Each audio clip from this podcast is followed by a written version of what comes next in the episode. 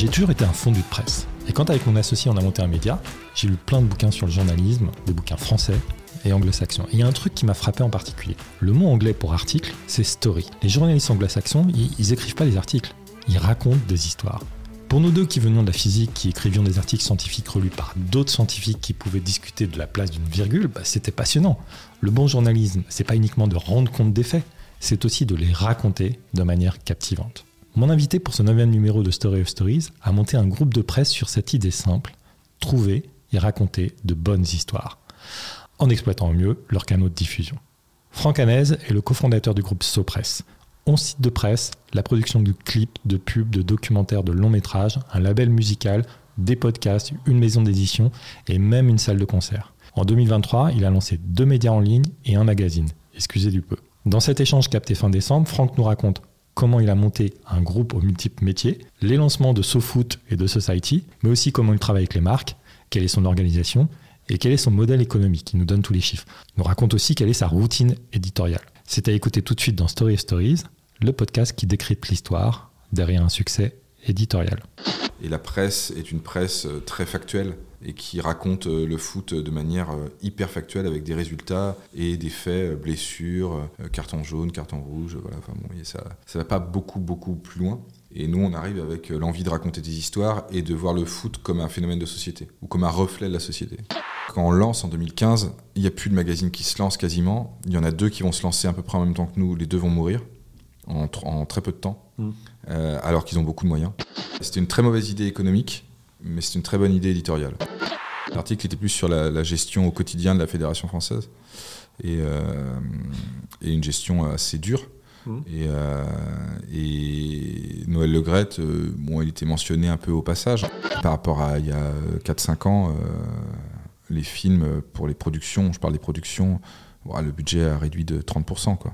Sur Twitch, par exemple, les audiences sont quand même en vrai assez faibles, hmm. mais euh, les gens peuvent dépenser, t'as des marques qui peuvent dépenser des sommes incroyables, tu vois.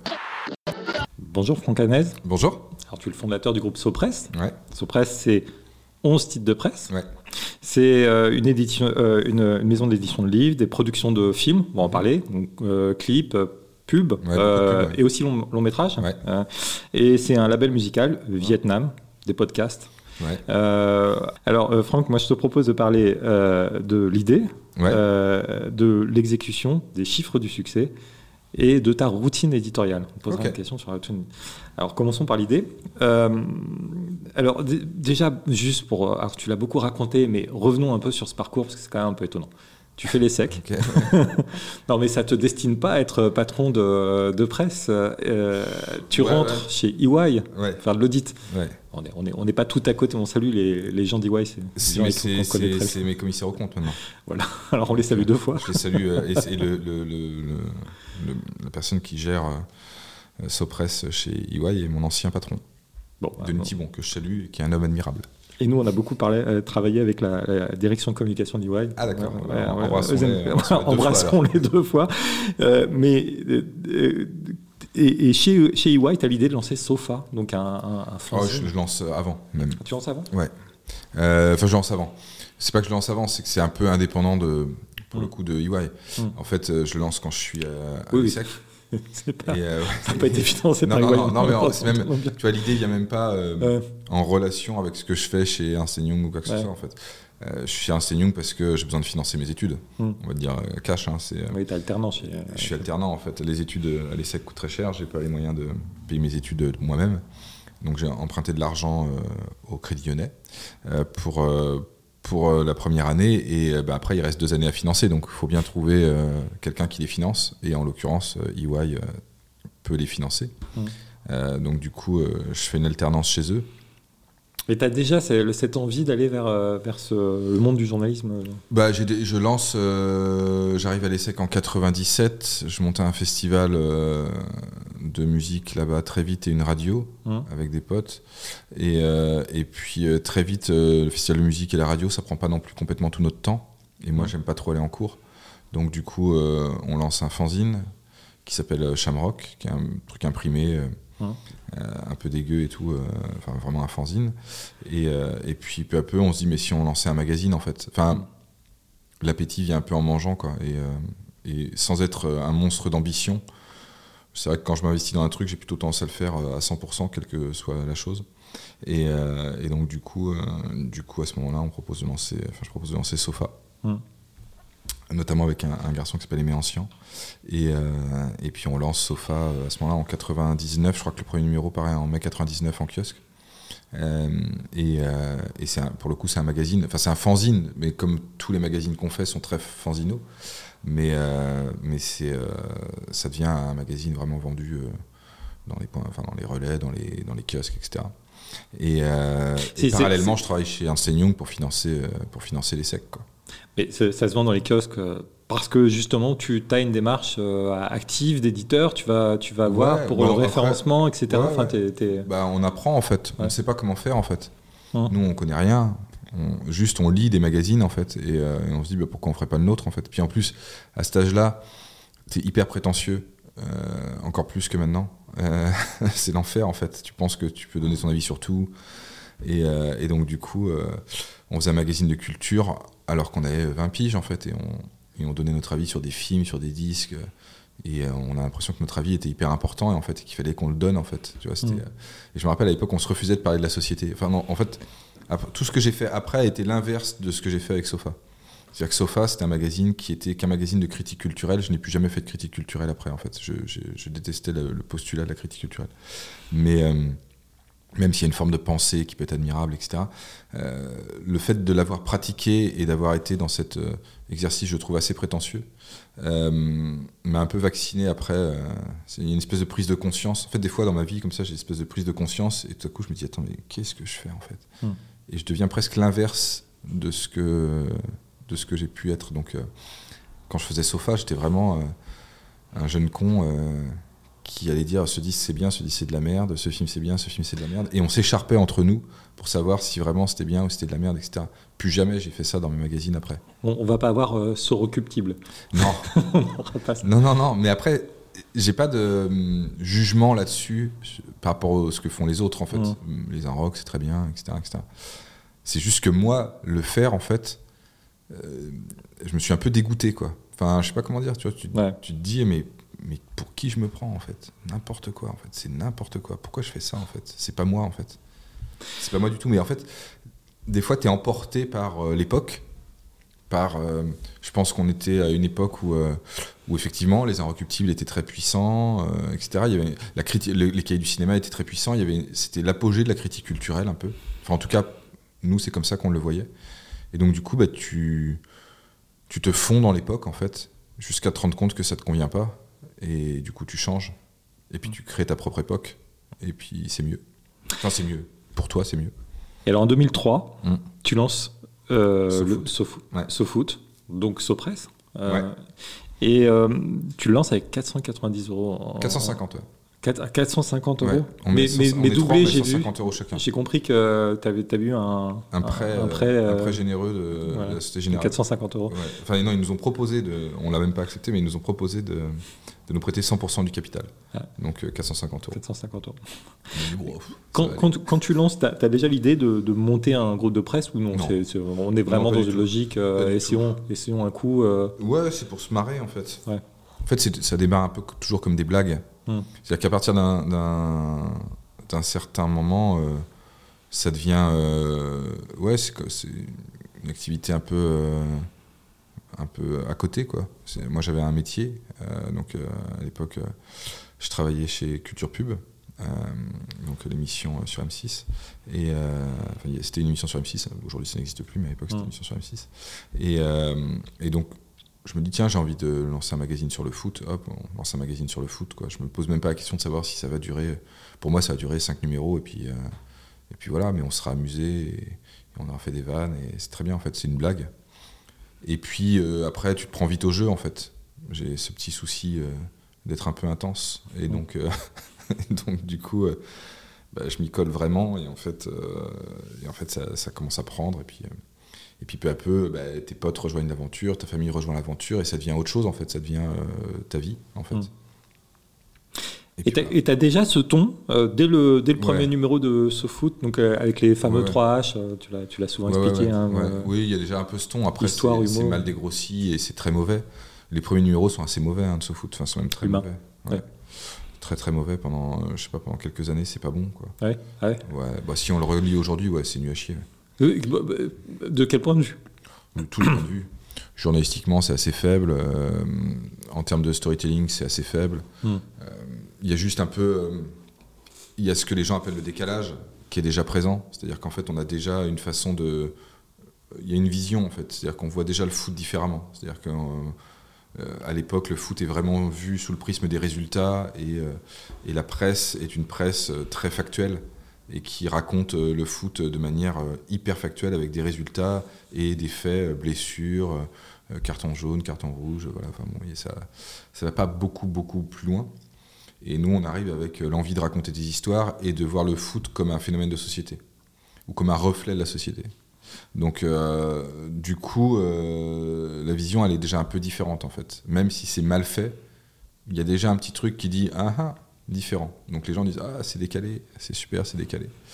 Et euh, je déteste ce mot. Mais, euh, mais la vérité, c'est que c'est un peu en décalage, effectivement, par rapport à ce qui se fait à l'époque. Et donc, c'est comme ça qu'on marque notre territoire, en fait.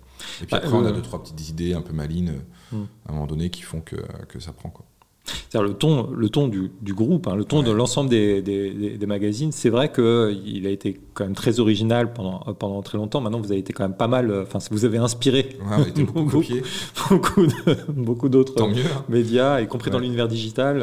Euh, mais euh, c'est un, oui, c'est un peu fait, c'est un peu fait école, y compris chez nos principaux euh, concurrents à une époque. Hein.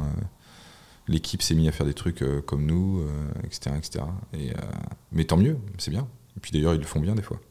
Et d'ailleurs, le, panorama du foot a quand même pas mal changé. je pense à les, justement, tu parles de l'équipe qui, avec l'équipe TV, tu as, du foot tous mm. les soirs, euh, bah, as du 3 heures ou 5, heures. Même. Si tu as, toutes les chaînes possibles imaginables, tu peux avoir du foot toute la journée, j'ai l'impression. C'est devenu insupportable. Ça, pose un. ça, ça, ça, vous gêne Moi, ça me gêne à titre personnel, mm. parce que du coup, ça me donne plus envie de regarder le foot. Hmm. Parce qu'il y en a trop, en fait. Et que ce qui était bien, c'était le côté sacré. Moi, j'aime bien. Euh, euh, j'aime bien l'idée qu'on se dise que le foot, ça reste du foot, mais quand même qu'il n'y a rien de plus important au monde. Enfin, tu vois, on avait ce rapport-là, en fait, au foot. C'était un hmm. truc très sacré. Le, match était quelque chose qui était important, euh, que tu avais envie de regarder, etc. Aujourd'hui, tu allumes la télé à n'importe quelle heure, tu as un match de foot, en fait. Hmm. Donc, tu n'as plus ce côté sacré, en fait. Ça devient juste un robinet à images et, et on a perdu parce qu'il faut faire de l'argent et parce que, et parce que euh, quand il y a une machine à sous, euh, les gens ils n'arrêtent pas de tirer dessus. Au bout d'un moment, euh, bah, tu n'as plus envie de jouer à la machine à sous. En tout cas, moi, c'est un peu ce qui m'est arrivé à titre personnel en tant que fan de foot. Ce qui ne veut pas dire que j'ai plus envie de raconter le football. Et je pense qu'il y a encore plein de choses à raconter. Et d'ailleurs, ça, c'est quelque chose à raconter. Mais à titre perso, je regarde plus les matchs comme je pouvais les regarder avant. Quoi. Hmm. J'ai plus, j'ai plus cette espèce de moment où tu te dis, oh là là, attends, il y a un match mardi ça, je vais pas le rater. Bah, là, il y a un match lundi, mardi, mercredi, jeudi et vendredi. Donc, oui, monsieur. Alors, il y a une date importante hein, dans, l'histoire de, de Sopress, et je pense, en tout cas, vu de, vu de l'extérieur, c'est 2015, lancement de Society dont vous avez cité euh, euh, cette année le 200e numéro. Hein. Euh, je crois que c'était en mars. Mars, oui, mars 2023. mieux Je sais plus.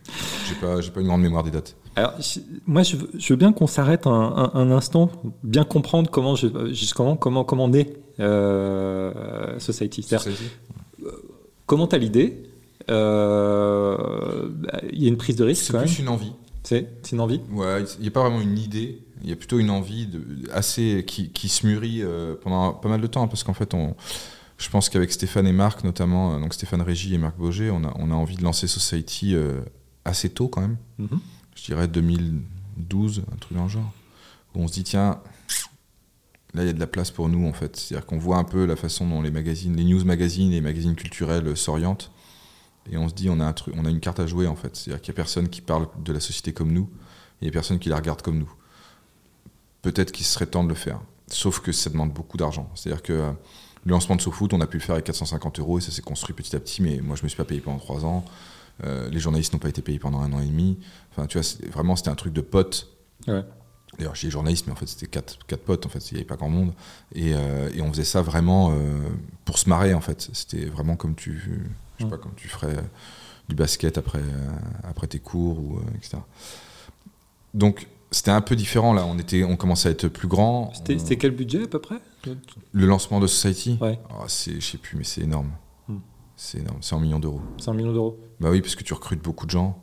Donc, c'est, c'est, c'est pareil. Puis t'as le c'est- marketing aussi. Et puis, t'as le marketing. que là, on a- tu on a plus te- beaucoup. tu peux plus panteler. Bah, Enfin, surtout l'époque quand on lance en 2015, il n'y a plus de magazines qui se lancent quasiment. Il y en a deux qui vont se lancer à peu près en même temps que nous. Les deux vont mourir en, tr- en très peu de temps, Mm. Euh, alors qu'ils ont beaucoup de moyens par rapport à nous. Au moi, c'est euh, Hebdo, c'est ça? Ouais, il y a Hebdo et il y a. euh, je sais plus comment il s'appelait l'autre. Euh, Je sais même plus comment il s'appelait, tu vois. Mais bon, il se lance, tu vois, avec force. force marketing et puis etc tu vois tu te dis waouh ok et, euh, et il se plante complètement et bah, nous on se plante pas Euh, je pense parce qu'on a un ton Sur un format quinzomadaire. c'était- 15 alors, Pour le coup, c'était c'était une prise de risque supplémentaire. ouais c'était une très mauvaise idée économique mais c'est une très bonne idée éditoriale et on a toujours Pourquoi bah parce que en fait, on est dans un temps. En fait, je pense que ce qu'on a bien appréhendé, c'est la vitesse de l'information. Et, euh, et au, au moment où on lance Society, on sait qu'on peut pas être en, en hebdomadaire, qui est le vrai rythme intéressant économiquement, parce que tu as des rentrées euh, quatre fois par mois. Mm. Euh, et donc du coup, bon, bah, c'est quand même t'amortis euh, les salaires, etc. de manière plus simple. Nous, on se dit si on est en hebdo, on va faire du commentaire d'actualité. C'est-à-dire qu'on va être otage de l'actualité. Et ça, moi, j'y tenais beaucoup. C'est-à-dire que je croyais pas du tout à un nouvel hebdo. Hmm. Vraiment, j'y croyais pas. Je, je- Pour moi, c'était mort, en fait. Ça, ça marchait était- pas. Un-. L'hebdo était un magazine C'est le Newsmag, euh, temps. effectivement, voilà, Ouais. euh, ont, ont beaucoup, beaucoup de problèmes à ce moment-là. en fait. Bah oui, et puis euh, et pourtant, tu vois, les deux autres magazines qui se lancent sont des hebdos en fait. Hmm. Mais pour moi, c'est pas possible en fait d'être hebdo à ce moment-là. C'est-à-dire qu'un hebdo, tu peux le lancer en 95, mais en 2015, t'as 20 ans de retard en fait. Hmm. T'es à la rue complètement quoi. Et donc euh, du coup, on se dit 15 homadaires, c'est un bon rythme. C'est-à-dire que t'es quand même en prise avec l'actualité, t'es quand même en prise avec ce qui se passe dans le monde. T'as pas l'espèce de, de froideur et de tiédeur d'un mensuel. Mais par contre, tu peux avoir du recul et surtout tu peux décider de ce qu'est l'actualité en fait, ton actualité. Donc tu peux vraiment faire la différence. C'est-à-dire que au lieu d'être otage de l'actualité, c'est toi qui vas pouvoir dire moi pour moi en ce moment c'est de ça dont je veux parler et pas autre chose. J'ai le droit de m'affranchir de l'actualité chaude puisque elle est traitée partout ailleurs. Donc je vais raconter quelque chose qui est de l'époque parce que c'était ça qui nous intéressait dans le fait d'être euh, un quinzomadaire, c'était quand même d'être dans l'époque et de pas être un mensuel un petit peu hors du temps et, euh, et euh, etc. Donc on voulait quand même être dans l'époque et dans l'air du temps, mais pouvoir la traiter à notre façon. Mhm. Et je pense que ça, ça a été la bonne idée éditoriale. En fait, c'est-à-dire que c'était presque, presque quelque part notre ligne éditoriale, c'était d'être quinzomadaire. C'était déjà en soi une ligne éditoriale. Donc ça, c'était la bonne idée. Après, il fallait de l'argent, donc on a attendu un peu de temps, donc d'où le lancement en 2015 seulement. Mais on l'avait bien préparé, on était, euh, on, on était plutôt bien armé, je pense. Tu fais une étude de marché, Non. tu as une idée précise de, la, de, de ta cible? Non. Non? Bon, on se doute que la cible va être des gens euh, un peu comme nous, quoi. C'est-à-dire euh, Trentenaire urbain. en gros, euh, suffisamment d'argent pour, euh, pour aller, euh, pour avoir encore, et puis suffisamment d'argent et de culture pour encore avoir une, une culture euh, littéraire, j'allais dire, au sens où j'achète des magazines et je lis des magazines, quoi. Que ça soit d'ailleurs euh, sur tablette ou sur, euh, parce que la, la Mm. diffusion euh, digitale est déjà, est déjà présente en fait. C'est-à-dire que Mm. il y a déjà des gens qui le lisent sur smartphone, etc. Mais euh, mais bon, on sait déjà que les gens qui vont nous lire sont, oui, un peu, euh, un peu nous, quoi. Tu construis une promesse éditoriale? Enfin, Comment euh, Non. euh, enfin, quel, quel est le, le, ouais, le, je sais pas, le document, l'approche qui, qui te permet de cadrer ton, ton projet Il y en a pas. Il y en a pas? Ouais, Il y a quand même un rubricage, hein, tu vois. un- Pas un- vraiment. ouais. Pas vraiment de rubricage précis. C'est assez, c'est très instinctif en fait. C'est vraiment, euh, c'est la conjugaison. euh, c'est vraiment la conjugaison de trois personnalités qui se complètent bien, qui n'aiment pas forcément les mêmes choses, mais qui, euh, qui quand même se disent euh, tout, ce- tout ce qu'on aime chacun, c'est important de le mettre dedans quoi. Mm. Et on a des approches assez différentes. Euh, Je pense que Stéphane a une approche euh, plus journalistique au sens de la culture journalistique. C'est-à-dire que c'est quelqu'un qui aime beaucoup le New York Times, etc., etc., etc. Les grands récits et tout. Moi, j'ai une approche un peu plus euh, what the fuck et plus ouais coup de poing dans l'époque Mhm.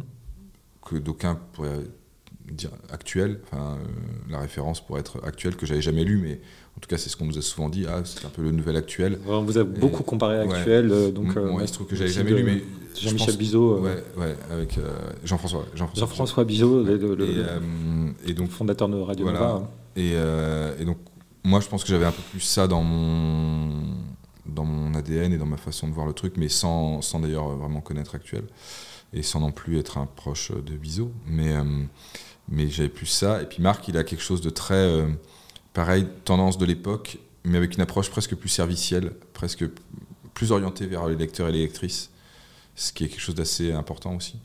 Et qu'on n'a pas forcément avec Stéphane, nous on a vraiment une logique plutôt euh, d'offre et Marc, il a tendance à prendre en compte un peu ce que peut être la demande et à se dire, ça peut être bien qu'à un moment donné, on rende service aux gens et qu'à un moment donné, ils, puissent y trouver euh, quelque chose de pratique. Et, euh, et donc tu conjugues les trois et à la fin, tu arrives à avoir euh, la promesse de, Society. Quoi. Mais c'est vraiment, c'est très, très, très intime en fait. Et le côté un petit peu effectivement euh, à l'instinct, euh, tu peux l'illustrer peut-être avec cette anecdote sur la, sur la, la première une Ouais. que vous avez conçue en fait. Tu, L'enfer. tu l'as raconté à, l'occasion de, de- de- du numéro 200, je crois. C'était Ouais, c'était dans c'était l'enfer. l'enfer. Faire- Vous saviez pas qui mettre en une En fait, on arrivait à, à- Notre promesse éditoriale était tellement euh, riche, finalement, euh, et touffue, qu'on on n'arrivait pas à trouver un incarnant. C'est-à-dire qu'on, pour nous, il n'y avait pas euh, une personnalité au monde pouvait incarner à elle seule euh, ce qu'on voulait raconter, en fait. Oui, je t'ai entendu dire, personne ne méritait d'incarner à lui tout non, seul pour nous... euh, le projet. donc on se disait, Sur la- t'en avais sur la- disaient, ah, vous avez qu'à mettre Zuckerberg et tout. On se disait, ah non, Zuckerberg, il a, il a des, des facettes euh, qui ne qui peuvent pas du tout être society, euh, etc. Ah, vous avez qu'à mettre machin, non. Bon, enfin bref, personne ne, ne trouvait grâce à nos yeux. Et donc, euh, du coup, on galérait un peu quand même. C'était vraiment dur. Et le soir du bouclage, on n'avait toujours pas de couve en fait. Ce qui aurait pu être euh, un, petit, ins- un, un petit accident industriel. Alors, si on. Non, non, on allait droit dans le mur. ouais. Et, euh, et ma fille était malade, je crois. Enfin, je sais pas. j'ai- Je suis repassé chez moi. Et euh, donc, moi, j'habitais dans le 18e et nos bureaux étaient dans le 11e. Donc, euh, je suis parti chez moi. Il, devait être, je sais pas, enfin, il était très tard. Et je pars chez moi pour coucher ma fille. Et, et puis, j'endors ma fille et tout. Et je me dis, bon, allez, je retourne au bouclage. Je repars au bouclage en taxi. Et dans le taxi, euh, Cyril euh, Fourmi, qui est un, un des, euh, un des DA de Society, enfin de Sopress, un des DA euh, directeur artistique, pardon, historique, il m'envoie il m'envoie un SMS avec une, avec une couve et en me disant et un truc comme ça et qui est une couve ce qu'on appelle nous maintenant une couve multi-entrée Hmm. qui est un peu inspirée des affiches de boxe euh, des années 60 et, euh, et je vois le truc et franchement je me dis bingo c'est ça et j'ai les larmes aux yeux quoi. je me dis putain c'est mortel c'est- et euh, j'arrive au bureau les- et je le prends dans mes bras et je dis putain tous les titres en fait principaux de. Ouais, on a de- mis tous les de- titres. En fait, on a fait, on a fait une couve sommaire, quoi. C'est-à-dire qu'on a mis, euh, on a mis tout le sommaire euh, sur la couve, quoi. Sauf qu'au lieu de le faire de manière, parce que ça, ça pouvait exister un peu dans la presse, c'est-à-dire que la presse people peut avoir ça un peu. Voici, Closer, etc. Ils ont un peu ça, tu vois. Ils mettent une certaine presse un peu euh, militante, euh, Marianne, tout ça pouvait avoir un peu ce truc-là aussi. Mais tous le font de manière assez euh, moche, en fait. Je vais être Oui, un c'est peu dur. c'est ça, c'est pas, Ouais. c'est pas graphique. Non, ouais, graphiquement, c'est dégueulasse, quoi. C'est vraiment. euh, ça n'a aucun intérêt. Et, euh, et là, lui, il avait transformé ça dans un truc qui était assez beau, je trouvais. Euh, après, c'est tout ça est très subjectif, hein, effectivement. Euh, je présente déjà mes excuses auprès des gens de, de Voici et de, et de Marianne qui, Ouais, voilà, vont- qui m'insulter. Je vais encore me faire des amis. Mais, euh, mais ouais, tout à coup, il y a une approche qui est. euh, ouais, qui a un peu, un peu de gueule, je trouve. Et, euh, Avec euh, finalement une idée qui va qu'on va garder de numéro en numéro, un peu dans, dans la culture libé d'ailleurs, c'est travailler ces unes. Alors pas avec la même approche, hein, mais travailler les unes. Euh, le, le- celui, alors on, on enregistre en, en décembre euh, 2023, celui de, de- qui, qui vient de paraître sur les, les 50 ans du rap. Euh, de ce point de vue-là, euh, c'est un bon exemple. C'est très travaillé, c'est une Ouais. couverture qui est, qui est vraiment euh, magnifique. Oui, on, voit bosse- tous les, on tous bosse, les- on bosse beaucoup, euh, on bosse beaucoup nos couvertures. ouais. Ouais. Bon, on bosse beaucoup tout court. c'est important pour, pour euh, déclencher l'acte. euh, ça Bah, ça en tout cas, contribue en fait oui, l'acte bah oui, d'achat. ça- ça déclenche l'acte d'achat, ça c'est sûr. Et puis, euh, et puis surtout, euh, c'est important pour euh, créer un sentiment d'appartenance. Enfin, je veux dire, c'était- c'était, comme les gens se reconnaissent un peu à leurs vêtements, etc., etc. Bon bah là, ils se reconnaissent un peu euh, au couve de magazines qu'ils achètent. C'est c'est pas anodin, quoi. Euh, en fait, on fait pas un produit de consommation euh, lambda. En fait, c'est un, un produit qui a un, qui a un affect très fort. En fait, je pense que les gens qui lisent Society ils le lisent même pas comme les autres magazines. En fait, c'est-à-dire que ça devient leur magazine. En fait, et ça, c'est hyper important. Je- Et l'attachement qu'ils ont au magazine, il n'est pas le même que l'attachement qu'ils peuvent avoir à un magazine, j'allais dire de flux, où euh, toutes les couves sont basées sur le même modèle et où tu as un truc un peu de euh, routinier, etc., etc. Nous, il y a un- ce qu'on appelait, enfin nous, chez nous, parce qu'on aime bien les formules à la con, on disait que c'était un peu le marketing de la surprise. Mais il y a un truc où à chaque numéro, tu te dois de hop, surprendre. Il y a un petit, petit, petit côté balayette où, où le lecteur il se dit Ah, les salauds, ils m'ont eu. Ok. Je, je vais te raconter une histoire. C'est euh, pas plus tard qu'hier. Moi, j'étais à un relais pour euh, justement euh, m'acheter les derniers numéros de, de Society SoFoot. Euh, quel je suis par ailleurs. j'ai été longtemps abonné et je- j'envisage de me réabonner. Il y avait à côté de nous personne, d'ailleurs, pas, pas, pas dans les trentenaires euh, urbains, sans doute urbains, mais euh, un, peu plus, peu plus un peu plus âgé. Pas dans le rayon. Il se tourne, il dit Ah, Society, les 50 ans du rap? Ah, je prends. Ah, C'est c'est les trois phrases que j'ai entendues. bravo. Ça m'a permis de voir où était Society, parce que je le cherche. Et dans cette phrase, il y a tout. Il y a Society, c'est-à-dire la promesse, le ton. On comprend qu'on va me raconter les histoires un peu différemment. Les 50 ans du rap, donc qui sort, qui jaillit en fait, finalement la couve qui, ré- qui réussit. Et ah, je prends. Euh, Ouais. Trouve que c'est- Non, mais je pense que ça, fonctionne, ça fonctionne beaucoup comme ça. Mais tu ça vois, vaut ce que ça vaut, je te le Ty- ty- Typiquement, euh, aujourd'hui, tu regardes la presse. euh, la presse, elle décide de faire quoi euh, cette semaine ou euh, là, en ce moment, c'est Gabriel Attal. En gros, c'est on fout Gabriel Attal en couverture et, euh, et nous, on arrive et on met les 50 ans du rap. Avec euh, de, de nombreuses interviews de. Avec de- euh, dedans euh, aussi bien euh, de Kendrick Lamar à Snoop Dogg en passant par Diams et, euh, et Jay-Z mais, mais, ou Drake. Mais, mais donc le truc est, est très ambitieux et touffu, il fait 200 pages. C'est, franchement, c'est un numéro, je pense qu'il faut absolument avoir. Mm. Mais, mais on arrive avec un truc qui est. ouais, alors je vais utiliser un, marketing, un, un- un discours un peu marketing, mais qui est disruptif. Quoi. C'est-à-dire qu'on n'est pas, on n'est pas otage de euh, l'actualité qui serait de dire ok bon bah en ce moment euh, le mec dont il faut parler c'est Gabriel Attal qui est sans doute un sujet très intéressant mais nous on se dit nous ce qui nous intéresse là aujourd'hui c'est que c'est les 50 ans du rap et on a envie de, de faire un truc fort sur les 50 ans du rap et on fait 200 pages assez monstrueuses et euh, C'est la contre-programmation aussi? ouais c'est un peu la contre-programmation Ouais. et avec toujours en plus une envie de qui est un peu prétentieuse pour le coup quand même mais de faire maigrir un peu la concurrence quoi Mm. de se dire après après nous personne ne pourra faire un numéro sur le rap qui aura cette gueule-là, en fait. C'est-à-dire que, euh, et cette exigence-là. Parce que, euh, alors aujourd'hui, c'est beaucoup plus facile qu'hier, parce que aujourd'hui, faire un numéro comme ça, économiquement, je crois que personne n'est capable de le faire à part nous, en fait. Parce que ça coûte trop cher. Hmm. Parce que c'est, c'est, c'est, très difficile à rentabiliser un numéro qui fait 200 pages avec autant d'exigences, autant de voyages, autant de, de, de temps de, d'écriture, etc., etc., etc. Pas facile. Une dernière question sur euh, toujours sur l'idée. On, passe ensuite à l'exécution, mais euh, à ce micro, euh, récemment, on avait Philippe Lamar, qui est euh, le, le fondateur de Urbania, euh, qui qui euh, a aussi un ton très décalé. euh, euh, donc c'est un, média au Ca- Ouais. canadien qui, Montréal, qui- qui vient d'arriver en fait, vient d'arriver en France d'ailleurs. Mm. Et il me disait on a qu'il avait été dans l'univers de la production vidéo euh, par le culot. C'est-à-dire Mm. qu'effectivement, euh, une chaîne lui a demandé est-ce que tu peux produire un documentaire? Dit oui, bien sûr. Il, il connaissait rien à rien. Et, est-ce que c'est un peu la, la- la- la- ce qui s'est passé pour vous? Comment comment vous êtes arrivé dans la dans la Dans la presse? dans, dans, vidéo? dans la production vidéo cette fois-ci Production vidéo, ouais, un peu pareil. La production vidéo, bah, pour le coup, euh, je les connais, les gens d'Urbania, ils étaient venus me voir il y a longtemps. Euh, quand ils voulaient déjà venir en France, etc., ils voulaient qu'on le fasse ensemble.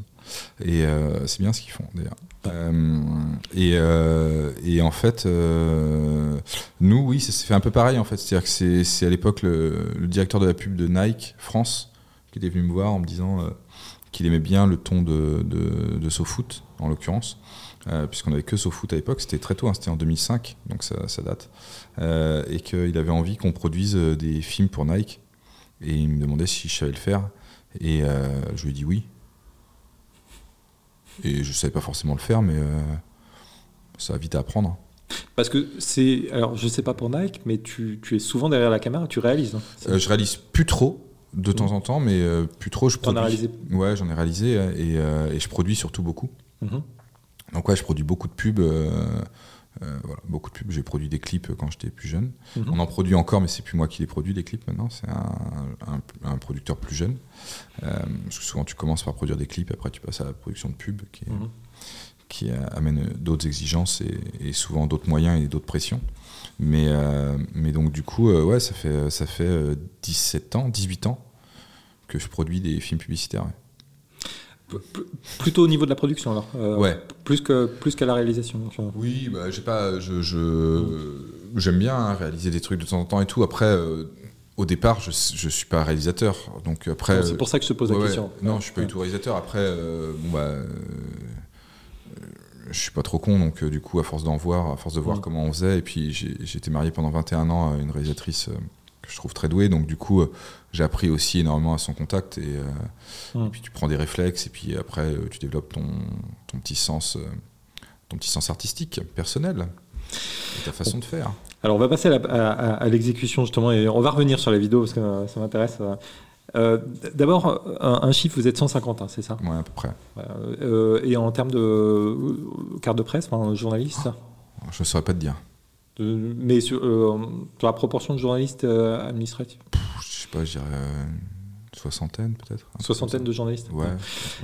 Et, comment comment comment t'es organisé? Parce que vous produisez, donc on l'a dit, 11 titres. Euh, alors, euh, ils n'ont pas les, les- les mêmes euh, rythmes de publication. Et puis donc il y a toute l'activité qu'on vient d'évoquer, mais aussi la, la maison de production euh, euh, film et puis euh, les- la maison d'édition, etc.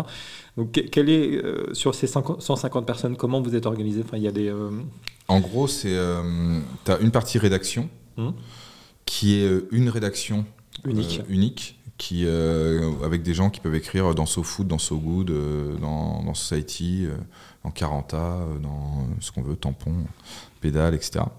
Euh, dans cette rédaction, tu as quand même des, euh, donc t'as une, hiérarchie assez flat avec euh, très peu d'étages. Donc t'as pas de rédacteur en chef adjoint, adjoint de chef de rubrique, etc. Ça n'existe pas.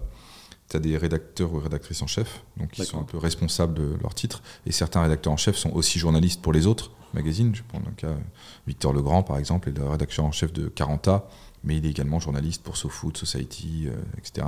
Antoine Mestre est le rédacteur en chef de Tampon, mais il est aussi euh, journaliste pour, euh, etc. Voilà, donc c'est en gros, c'est organisé comme ça. Euh, Éléonore Terry est rédactrice en chef de So Good, mais elle écrit aussi euh, dans Society. Alors, du coup, un peu moins là en ce moment parce qu'elle est vraiment euh, pas mal focalisée sur So Good, mais euh, elle a écrit beaucoup dans Doolittle, euh, etc. Donc, voilà. Donc c'est- très, très mélangé, on va dire. Et puis, donc ça, c'est la partie rédaction. Après, tu as une partie production. Mhm. Donc où là, ça se mélange moins, c'est-à-dire que tu as des directrices de production, tu as post-production, des monteurs, euh, on a notre propre atelier qui fabrique nos décors, on a la directrice de casting interne, etc. Ça représente combien de parties pa- personnes cette partie production? Euh, je sais pas, une euh, quarantaine peut-être, Ah oui. tout compris. C'est une belle boîte de production. Bah oui, oui, oui. oui. Mm. De gens qui. Alors, ils sont pas tous salariés, il y en a qui ne sont pas salariés, mais qui vivent que de nous. Mm. Tu vois, par exemple, euh, le- l'atelier de décor, euh, ils font que nos décors, en fait. Ils travaillent que pour nous. Pour, les publicités, là. Ouais, hein. la directrice de casting, elle travaille que pour nous parce qu'en fait, on a tellement de flux, enfin, on a tellement de projets qu'ils n'ont pas l'occasion Mm. de travailler euh, pour d'autres, en fait. Parce que du coup, euh, ben, on, on leur amène tellement de projets à l'année qu'ils n'ont même pas de jour de repos, quoi. Donc, euh, Mm. Ça devient difficile de travailler pour d'autres. Mais, On euh, connaît ça. Puis il y a une, il y a une- d'ailleurs, euh, les talents euh, sont souvent, enfin, sont peut-être de plus en plus. Je sais pas quel est ton avis aussi en, en freelance. Souhaite, euh, souhaite être un peu. Ouais, indépendant. bon, eux, je sais pas s'ils le souhaitent ou pas, d'ailleurs, ça dépend peut-être des gens, mais, Mm. mais le fait est qu'effectivement, quand tu travailles dans la production audiovisuelle, bah, tu es souvent intermittent du spectacle. Enfin, Mm. c'est le principe, quoi. Donc, Ouais. donc voilà, après, nous, c'est vrai qu'on aime bien. Mais c'est la tradition de Sopress, c'est qu'on aime bien travailler avec les mêmes personnes, enfin que ça soit dans la durée, quoi. Donc de la manière que les gens qui étaient là il y a 20 ans, quand on a lancé Sopress, sont toujours là. Joachim Barbier, Sheriff Guémour, Stéphane Régis, Marc Vauger, etc. etc. Ils sont toujours partie prenante de l'aventure. et, et, que les gens, il y a peu de turnover chez nous en fait. Les gens ils restent vachement. Euh, parce qu'on fidélise beaucoup et parce que c'est important pour nous de garder les gens, parce que quand tu bâtis quelque chose sur le ton, ton intérêt, c'est pas que les gens ils viennent, ils fassent une pige et ils se barrent écrire ailleurs en fait, parce que ça tu dilues ton ton en fait, donc c'est mort. Nous, on avait envie que les gens restent chez nous, donc on a tout organisé pour que quand les gens y viennent et qu'on a envie de les retenir, on puisse les retenir. Après, on n'a pas forcément envie de retenir tout le monde, mais quand on a envie de retenir quelqu'un, on arrive à le retenir en fait. Hum. Et, donc, si, on poursuit euh, sur, sur l'organisation, euh, et la, maison d'édition, le label sont. Euh, ça, c'est peu. C'est tout peu. Le label, c'est équipes. C'est une personne. D'accord. Maison d'édition, il n'y a pas vraiment de personnes dédiées. D'ailleurs, enfin, c'est Eric, pour le coup, qui s'en occupe peut-être un, un, peu plus, avec Brieux, qui s'en occupe beaucoup aussi. Et puis maintenant, il y a Stéphane et Pierre qui s'en occupent pas mal. Donc, ouais, c'est 4-5 personnes qui. mais qui sont par ailleurs salariés pour autre chose, soit parce qu'ils sont directeur du développement, directeur général, euh, rédacteur en chef de Society, euh, etc. Donc ils se retrouvent à bosser sur la maison d'édition, mais il n'y a pas de salariés en propre sur la maison d'édition. Après, on a une salle de concert, on a le Trabendo qui emploie un certain nombre de gens. On, a, on a des activités dans le podcast qui emploient un certain nombre de gens. On a plein d'activités. On a tellement d'activités différentes que du coup, ça fait plein de petites, de petites cellules. Sur la, sur la partie rédaction, est-ce que tu as euh, une cellule d'investigation euh, Non. Non. Euh, on, va, tout de suite faire référence tout de suite à, deux grands coups quand même hein, récents. on t'en parle tout le temps. Xavier Dupont de, de Ligonnès, deux fois 40 pages dans deux numéros, un, coup, un, vrai coup de presse en fait. avec, tu l'as vendu à combien? 450, 000 exemplaires. 450 000 exemplaires. Là où ta diffusion c'est d'habitude. C'est la moitié. C'est un dixième. Un dixième. 45, enfin, c'est 50 000. Quoi. 45 000, 50 000. Donc c'est vraiment un, intérêt euh, incroyable. Euh, et, et, puis plus récemment, ma Fédé euh, va craquer donc, en septembre dernier, qui, a, qui, a, déclenché l'affaire de Le, le Gret, puis qui, a conduit après à son, à, son éviction, enfin, comme, comme, on le sait. et avec d'autres. et, France Ardin, parce que c'était d'ailleurs c'était elle qui. C'était plus sur elle l'article en fait. Mm. L'article était plus sur la, la gestion au quotidien de la Fédération française et, euh, et une gestion assez dure. Mmh. Et, euh, et, Noël Legrette, euh, bon, il était mentionné un peu au passage en fait. Et après, c'est plutôt le jeu des reprises qui a généré, qui, qui, a, qui, a, provoqué un peu le, le, truc. Mais au départ, Noël Legrette, bon, il est présenté comme un, un type aux méthodes anciennes, espèce de de bon papy sympa, mais euh, lourd et, euh, et, un peu, euh, oui, un peu old school, une espèce de, de mec qui, s'il est un peu torché, peut devenir un peu un type un peu un gros cochon. Hmm. Tu vois, un peu. Vous oubliez quand même c'est des, des, SMS, voilà, on voyait mais, mais tu vois, c'est pas non plus. Enfin, c'est rien qui relève du pénal, quoi. C'est-à-dire hmm. qu'on dit, on dit c'est pas un violeur, quoi. C'est pas un agresseur sexuel, c'est pas, hmm. c'est juste un mec lourd. Euh, qui vit dans une autre époque en fait. Ouais, dans, dans, dans, dans votre article. Ouais. Et c'est devenu, euh, et c'est devenu par le jeu des reprises euh, un agresseur sexuel, etc., etc. Mais c'est pas nous par exemple, jamais on ne dit ça en fait. Mm. C'est juste que le, le, jeu médiatique aujourd'hui est, est, fait de telle manière qu'il faut absolument créer des buzz, des machins, des trucs. Et donc les gens ils prennent des petites phrases, ils les isolent, ils les sortent, ça devient des gros titres et puis ah, et le mec s'est retrouvé avec un truc sur le dos qui était qui finalement n'avait pas grand-chose à voir avec ce que nous, on avait euh, décrit, mais, euh, mais qui a provoqué euh, ouais, une, bah, des enquêtes du ministère, etc., etc., etc. qui d'ailleurs n'ont rien conduit, je crois, pénalement. Enfin, je voudrais pas. Quelles enquêtes sont en cours je sais pas. Ouais, il y a encore des enquêtes en cours, je crois, et tout, mais je crois qu'il pénalement, il est à peu près tranquille, mais, mais oui, ça a provoqué son, son licenciement et, en tout cas, son éviction parce qu'il n'était pas salarié. Donc, euh, tu as, l'air de, le regretter quand tu dis tout ça, non? Non, non, non, je, euh, je, regrette toujours le jeu médiatique autour, en fait. En fait, je, trouve que euh, la façon dont les médias reprennent les différentes enquêtes, mais je regrette aussi la façon dont les autres médias ont repris ce qu'on avait fait sur Xavier Dumont-Ligonnès parfois. France Dimanche notamment, qui faisait des couves en disant Révélation sur Xavier Dumont-Ligonnès, il faisait juste des copier-coller de notre article. Vous avez été beaucoup pompé. Bon, c'est toujours un peu dérangeant, quoi. Je me dis, euh, putain, est-ce qu'on est vraiment obligé de. En fait, je pense que si le journalisme était un peu plus respecté par les médias, euh, il y aurait moins de fake news, il y aurait moins de défiance vis-à-vis du journalisme, et ça, tout se passerait un peu mieux, en fait. Hmm. C'est-à-dire que si les gens. Euh, étaient un peu concernés par le travail qu'ils font et n'étaient pas juste dans une recherche de profit rapide, ça, irait mieux en fait. Euh, et, donc je regrette toujours un peu la façon dont euh, les, enquêtes, ou en tout cas le travail qu'on peut faire, où on y met euh, finalement beaucoup de nous et de sérieux et d'application et on essaie d'être le plus juste possible. Quand à côté c'est repris et galvaudé et sali, ouais, je regrette, ouais. Alors, juste euh, sur l'investigation, sur tu, tu n'as pas une. Enfin, c'est chacun est en charge de. de, chacun voilà, peut, devenir euh, enquêteur. Peut devenir enquêteur. en 2023, euh, tu lances euh, SoFood Club. Donc pour, pour les. je, relance en fait. En vrai, on l'avait déjà lancé. On l'avait lancé dix ans avant. En fait, au début, ça s'appelait SoFood Junior. Mmh. Et, et puis après, on l'a on l'a rebaptisé SoFood Club, genre ou 4 ans après, je pense, ou peut-être 5 ans. Et, euh, et, ça marchait pas trop mal, mais en fait, on n'arrivait pas à toucher notre cible. En fait, bizarrement, on touchait des adultes. Mmh. Ah oui, c'est embêtant. un peu chiant. Pour un magazine qui était censé toucher des kids. Les, ados, ouais. Enfin, on touchait quelques kids, mais, euh, mais c'était assez euh, complexe la diffusion parce que parce qu'en fait, on, on, faisait un on savait pas faire un magazine pour enfants, en fait. Mmh. C'était pas notre, et là, tu l'as relancé avec Bayard. C'est pour ça, en fait, à un moment mm. donné, euh, comme, comme les chiffres étaient assez euh, stables et ni très haut ni très bas, c'était un peu sous le radar, donc en fait, je ne checkais pas des masses. Et puis, euh, et puis un jour, on s'est mis à regarder vraiment ce que c'était, ce qu'on faisait, quoi. On a fait une mm. sorte de petit, pas d'audit, mais tu vois, on a regardé et on s'est dit, ah ouais, en fait, on écrit des pavés de 15 000 signes pour des gamins de 10 piges. Hmm, pas sûr.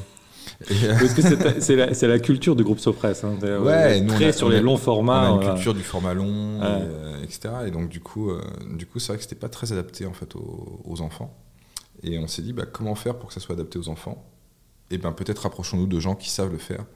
Et on s'est rapproché de Bayard en fait. Et on fait tout à 50-50. Mhm. C'est un vrai partenariat très équitable. Et en vrai, ça cartonne. Mhm. Depuis qu'on l'a relancé, c'est super en fait. Et d'ailleurs, ça... en vente kiosque.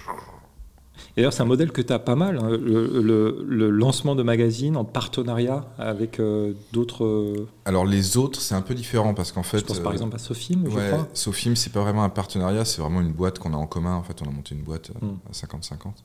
Et pareil pour Doolittle.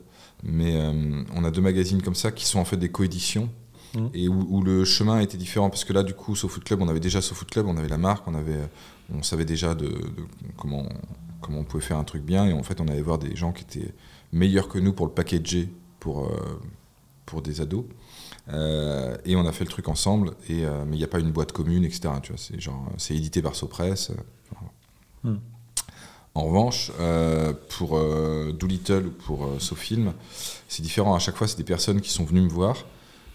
qui portaient déjà une idée du projet, donc en l'occurrence pour Doolittle, Anne-Charlotte Verminck, qui est venue avec l'idée de faire un magazine sur les enfants euh, pour les parents. Et, euh, et, elle avait même déjà peut-être le titre, où on l'a trouvé, en, je sais plus, enfin bref, je crois que c'est les DA du magazine qui l'avait trouvé, euh, en référence aux Pixies. Et, et en fait, moi, j'ai accepté de financer Doolittle au départ. Mmh. Et Doolittle après fait son chemin et continue d'exister, etc., etc. Mais c'était une vraie, on a monté une vraie boîte ensemble, etc. Pour Sofim, c'est pareil. Sofim, c'est euh, un type qui s'appelle Thierry Lounas, qui avait une boîte de distrib qui s'appelle Capricci, qui était un ancien équipe du cinéma, et qui voulait lancer le SoFood du cinéma. Et donc, en fait, euh, sur les conseils d'un écrivain qui s'appelle François Bégodeau, qui était euh, un mec qui connaissait bien et qui est très fan de cinéma, et que je connaissais aussi très bien, du coup, qui lui a dit bah, appelle Franck, ce sera plus simple. Et en fait, quand il m'a appelé, je lui ai dit ok, partant pour faire un magazine sur le cinéma, et, on l'a fait en coédition. Et So Good, qui est le, le dernier exemple un peu dans ce genre de, de modèle qu'on Ouais. a. Ensemble 2020. Ouais, ce qui est encore un peu différent, ça a commencé un peu comme, euh, comme le partenariat avec Bayard, c'est-à-dire que c'était Ulule qui est venu nous voir, euh, donc qui est une plateforme de, de, crowdf- de crowdfunding, et qui est venu nous voir en nous disant on voudrait euh, parler des gens qui chez nous, des porteurs de projets qui chez nous portent des projets à impact, et on pense qu'il y a quelque chose à raconter, etc. etc. So Good, c'est sur les gens inspirants. Ouais, hein, voilà. ça. Et, euh, et nous, quand, quand ils sont venus avec ce projet-là, on leur a dit ouais, ouais, bof, pas trop intéressant. Et puis on y a réfléchi, on s'est dit Ah, si on le tourne un peu différemment, parce que juste faire des portraits des, des porteurs de projets du LUL, ça nous intéressait pas trop. Mais par contre, faire un magazine qui raconte euh, toutes ces personnes qui essaient de faire euh, de ce monde un monde meilleur, là on s'est dit Ah, là il y a peut-être un truc à raconter qui peut être cool. Et qui peut être un magazine, sans être le magazine de l'optimisme et, et des bonnes nouvelles, euh, quand même un magazine qui voit plutôt le verre à moitié plein qu'à moitié vide ce qui n'est pas toujours le cas de, de la presse euh, et des médias en règle générale. Donc on dit, tiens, là, il y a un petit truc à faire qui peut être, euh, qui peut être vraiment chouette et qui peut être ins- inspirant pour les gens, etc. Et donc on a monté So Good comme ça. Et après, So Good est devenu une boîte quand les gens chez Ulule qui portaient le projet ont décidé, parce qu'au début c'était un partenariat avec Ulule, 50-50, on partageait les coûts, on partageait les recettes, etc. Assez simple. Et, euh, et du coup, on a un peu compliqué l'affaire en montant carrément une boîte qui s'appelle So Good, où là, Sopress a des parts, mais aussi euh, des gens du LUL avaient des parts, etc. Enfin, ont des parts, etc. etc. Mhm. Voilà. D'accord. Ben, On va revenir sur le modèle économique, justement. Ça, ça m'intéresse qu'on creuse un petit peu ça- cet aspect des, des partenariats. Là, on- on- le 23 novembre 2000 2023, tu as Mhm. lancé Degen, Ouais, et d'ailleurs plutôt en digital. ouais, que en digital. Que en digital. Ouais. C'est euh, c'est- nouveau. Euh, Euh, sur un lancement pur digital. Pur digital, ouais, on a sofoot.com ouais. et on a Trash Talk sur le basket. Mais SoFoot euh, qui est adossé au, a- voilà, voilà, adossé au magazine. au magazine, quand même, Euh, papier. Trash Talk, euh, c'est pareil, on a investi dans Trash Talk, mais ça existait euh, avant qu'on Mm. qu'on arrive. En fait, ça a été monté par, euh, par deux, deux gars euh, super et, et juste on a apporté un peu d'aide euh, à un moment. Euh, Degen, ouais, c'est peut-être notre premier média purement digital. Alors du coup, moi, ça m'inspire, euh, voilà, ça m'inspire deux questions. C'est c'est le modèle du groupe de lancer en permanence des nouveaux titres. Mm. Et, et puis, euh, et puis sur le digital, bah, tu disais euh, il y a encore pas longtemps, euh, Il faut beaucoup d'argent pour. Google c'est grand. Ouais, non, vrai. Alors après, Degen, là où c'est un peu faussé, c'est que c'est adossé à SoFoot en fait. Mm. D'ailleurs, ça s'appelle Degen by SoFoot. Ouais. Et en fait, c'est c'est le. Déjà des équipes. euh, Ouais, et puis c'est un prolongement en fait de, euh, de ce qu'on faisait sur SoFoot, mais juste orienté avec. euh, c'est- lifestyle. hein, ouais, c'est- sport et lifestyle. Et donc l'idée, c'est de faire un, un- un support euh, qui parle de, de la mode dans le foot ou du foot et de la mode, mais ça va des crampons au maillot en fait. Donc euh, c'est un peu une sorte de, de soccer bible euh, un peu plus culturel, euh, enfin qui a un peu plus de culture foot. Et, et voilà, donc du coup, c'est pas comme si on lançait from scratch quoi. C'est-à-dire qu'on on, on est, euh, on a d'ailleurs on a déjà des réseaux euh, sociaux qui sont assez puissants en fait. Euh, Dès le départ en fait, ça va très vite parce que on a SoFoot derrière qui pousse et donc du coup, euh, ça prend, ça prend assez vite en fait. Et là, l'idée, c'est de, de, de permettre de, de rentrer euh, dans l'univers foot à d'autres types d'annonceurs aussi, enfin, Ouais, en, en- termes de ouais. modèle économique. Oui, c'est oui, bah, en fait, c'était, c'est, c'est juste un pan de la culture foot qu'on a euh, toujours un peu traité dans SoFoot, mais pas euh, mis en avant, en Mhm. fait. Et, euh, et on s'est dit que la culture maillot, la culture crampon, etc., c'était quelque chose qui existait. Mhm. Euh, qui était, euh, on, a- on aurait dû lancer des gains il y a 10 ans, en fait. On a juste un peu 10 ans de retard par rapport à ce qu'on aurait dû faire. mais, euh, mais, euh, mais on s'est dit qu'il était temps de le faire quand même. Et puis, euh, puis les équipes étaient mûres chez nous. Après, le, le problème des réseaux sociaux et compagnie chez nous, c'est que ça nécessite souvent des incarnants. Et, euh, et que nous, il n'y a pas du tout une culture de la mise en avant, en fait. C'est-à-dire qu'on n'a pas du tout euh, ce profil au départ chez nous de gens qui aiment se mettre en avant, se mettre devant la caméra, etc. etc., etc. Donc il a fallu que ça vienne. Et euh, là maintenant, ça y est, on commence à être un peu mûr pour ça. Donc on a, on a nos propres influenceurs. Maintenant. Tu as fait monter des influenceurs internes. Prenons quelques, quelques instants pour discuter de bah, comment vous, vous bossez avec les marques. Alors, dans le numéro des 50 ans du rap, par exemple, on va trouver Azerty, qui a un, un- donc un supplément euh, réalisé euh, donc, effectivement en partenariat ou plutôt pour Google. En fait. Euh, c'est pas nous qui faisons, c'est Google qui le fait. C'est Google il est qui juste, le fait. Il est Ah, juste, ah, vous, êtes- vous le distribuez en fait. il est juste D'accord. asilé, ouais. D'accord, ok, mm. très bien. Que, euh, comment, euh, alors revenons sur, sur, sur l'activité. D'abord, ça, ça, ça, représente quel volume l'activité avec les marques? Bah, Si on regarde sur le chiffre d'affaires. Qu'est-ce qu'on appelle l'activité avec les marques? Parce que du coup, tu as la production de pub qui est une activité avec les marques. Voilà, par exemple. Ça, ça représente beaucoup. Ouais. Ça, ça représente quasiment la moitié du chiffre d'affaires. D'accord. Ça représente 10 millions d'euros. Quoi. Ouais. Euh, donc ça, c'est les pubs qu'on produit euh, là en ce moment. Euh, je sais pas, on produit des pubs pour Leclerc, pour pour Free, pour on en produit plein. Enfin, on produit des pubs tout le temps. En fait, on produit entre 50 et 70 films de pubs par an. Donc, on est un gros producteur de pubs. Comment vous êtes organisé? Vous avez des concepteurs rédacteurs vous non, avez non, des, non, ah on n'est pas une agence. Ouais, Nous, on est, on est vraiment une production. Donc, le travail de, conception est fait pas le nôtre. par, un publiciste, par, etc. Voilà, voilà. publiciste, BETC, BETC voilà. Buzzman, euh, Rosa Paris. Enfin, Et on vient vous voir pour votre, votre production. On ne va pas retrouver le ton Sopress dans les pubs que vous... On va le retrouver un peu parce que souvent, euh, on vient nous chercher pour euh, des visions qui sont souvent assez humoristiques, on va mhm. dire. Donc, en tout cas, en comédie, on est assez fort. Donc, donc on vient beaucoup nous chercher pour la comédie. Euh, et pour euh, ce qu'on appelle le craft, c'est-à-dire euh, le fait de, de, vraiment prendre soin de l'image, de la direction artistique, etc. Donc on peut retrouver aussi dans Society, en fait, pour notre côté finalement un peu petit la broderie quoi. Enfin, mmh. on, est, vraiment des petits artisans en fait. Et donc cet artisanat là un peu un peu soigné qu'on peut mettre dans nos magazines etc bon bah, on le retrouve dans notre façon de produire. Donc je pense qu'on vient aussi nous chercher pour ça. Et puis pour le fait que aussi qu'on est capable des fois euh, avec des moyens qui sont pas euh, qui sont plus ceux des années 80 ou euh, voilà de réaliser des choses qui qui paraissent où il y a ce qu'on appelle une production value dans le, dans le langage de la prod, c'est-à-dire tu viens avec un budget et en fait quand tu vois le film tu te dis qu'il y a le double de budget en fait mm. et c'est pas le cas. Donc on est assez bon pour pour transformer pour upgrader euh, ce qu'on nous propose. Sublimer en fait le budget euh, à l'image. On, se débrouille pas mal là-dessus et puis parce qu'on produit beaucoup, donc on a des réflexes et on a des équipes fidèles et, euh, et c'est pareil, il y a très peu de turnover, les gens ils restent vachement et même les équipes qui sont des freelances veulent beaucoup bosser avec nous, donc du coup on a des poules de gens qui, avec qui on travaille quand même très très souvent et qui sont des gens de qualité donc qui, et qui ne et qui ne mégotent pas sur la qualité. Donc du coup, euh, ça donne des, des prods qui sont pas mal généralement. Et, euh, donc ça, ça représente beaucoup d'argent. Euh, et après, tu as ce qu'on fait avec les marques. content marketing, enfin le ouais, en brand, content. Et ça, ça représente beaucoup moins. Ouais. Ouais, c'est petit, mais. Enfin, c'est petit. Ça représente quoi à peu près tu vois? Sais pas, ça dépend un peu des années. quoi. Ça représente entre 1 et 2 millions d'euros. Hmm. Max, quoi. D'accord. Donc là, on parle de magazine, par exemple, que vous allez faire pour une marque. Ouais, là, par euh, exemple, là, par exemple, qu'est-ce qu'on fait? On fait euh, le magazine de la Massif, par exemple, qui mhm. s'appelle Vous. Euh, on, fait, on a fait le livre des 35 ans d'Avas. on fait. à une époque, on faisait une chaîne de contenu pour Ubisoft, qui s'appelait GTV, qui s'est arrêté.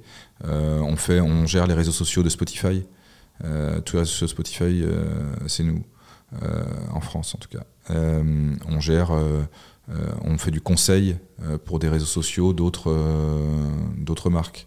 Et c'est piloté avec la rédaction aussi? Non. Non. Non, non, non. Non, non, non, c'est beaucoup. Enfin, pour Spotify, il y a carrément une équipe entière mhm. qui est dédiée vraiment aux réseaux sociaux de Spotify.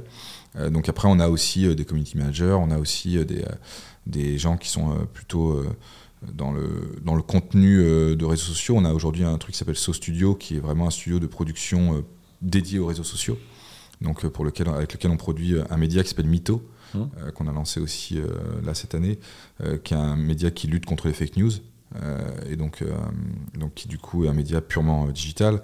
c'est aussi So Studio qui produit les vidéos de dégaine, etc. Donc tous les trucs un peu, les contenus un peu courts. Euh, et, on fait aussi euh, des trucs sur, euh, sur Twitch, etc. avec, avec ce studio. Et puis pas mal de trucs pour des marques diverses et variées. mais c'est des petits. C'est souvent des petits budgets et des petits et des, contenus rapides et vraiment du snacking content comme dit. Mhm. donc ça Ça, on a, bah, on a des équipes pour le faire et qui sont pas les équipes euh, purement éditoriales de Sopress, mais qui des fois sont en lien. Des fois, il y a des, il y a des, des passerelles. Des passerelles qui se font. Parce qu'il faut retrouver un peu la patte, c'est pour ça qu'on vient vous chercher Ouais, aussi. ouais. Voilà. Et euh, mais après, c'est ceux qui veulent le faire euh, le font. Il y en a que ça intéresse, il y en a que ça intéresse pas. Donc après, il y y a, heureusement ou malheureusement, je sais pas, assez peu de contraintes quand tu bosses à Sopress. Et donc du coup, bah, si t'as pas envie de le faire, tu fais pas en fait. Mm. Après, il y en a qui ont envie de le faire pour des raisons purement économiques aussi des fois. Et puis il y en a qui ont envie de le faire pour des raisons d'intérêt parce que ça les amuse et, et qu'ils ont envie de faire des trucs un peu différents.